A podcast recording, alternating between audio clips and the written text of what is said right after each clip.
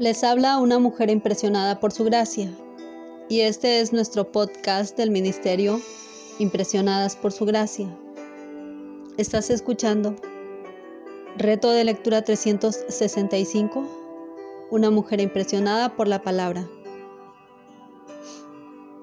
Día 349. 15 de diciembre.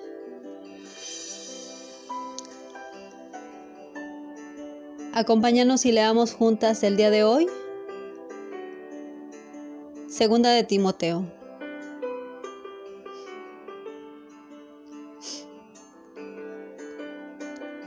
Cuando Pablo escribió la carta que conocemos como Segunda de Timoteo, su condición había cambiado drásticamente.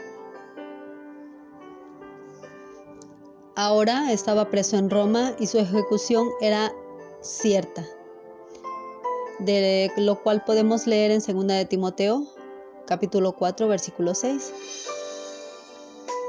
Por alguna razón, casi todos los compañeros de Pablo se habían ido y solo Lucas estaba al lado del apóstol para ayudarlo.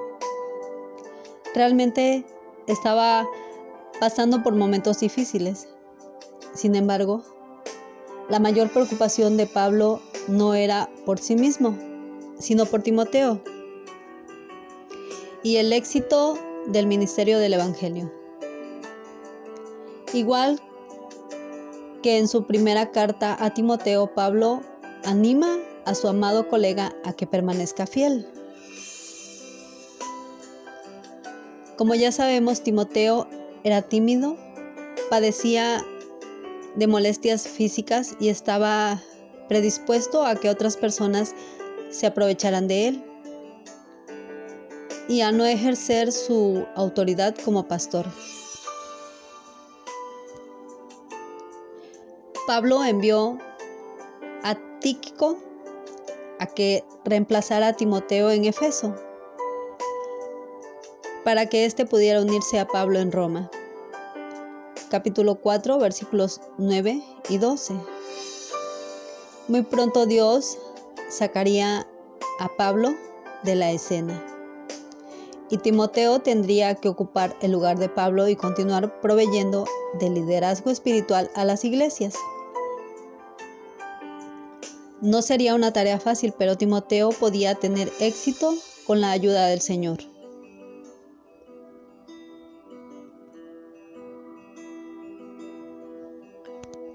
Pablo no quería que Timoteo pasara por una crisis de identidad.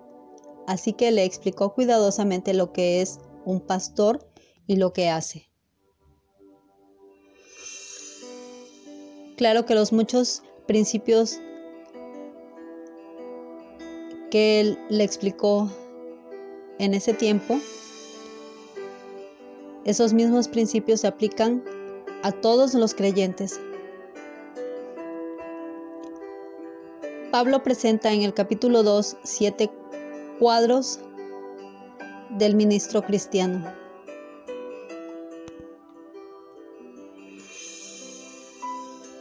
Mientras tanto, en el capítulo 3, Pablo le dio a Timoteo tres instrucciones para obedecer a fin de que su ministerio fuera eficaz durante los tiempos peligrosos.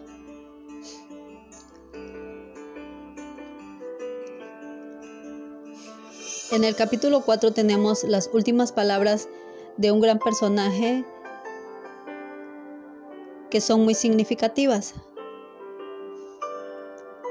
Son como una ventana que nos ayuda a mirar dentro de su corazón o una medida que nos ayuda a evaluar su vida. En este capítulo tenemos las últimas palabras de Pablo a Timoteo y a la iglesia. Es interesante que no expresó ninguna queja al llegar al final. Hasta perdonó a aquellos que le habían causado problemas. Capítulo 4, versículo 16.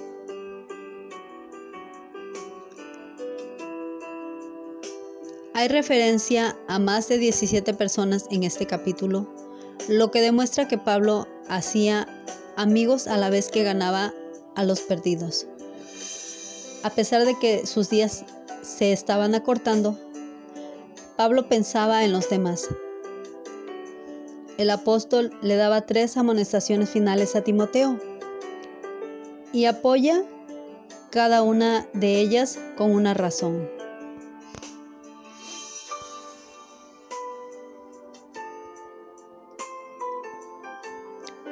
Gracias por escucharnos en este bello día. Nuestra oración es que Cristo vive en tu corazón por la fe y que el amor sea la raíz y el fundamento de tu vida. Y que así puedas comprender cuán ancho, largo, alto y profundo es el amor de Cristo. Bendiciones.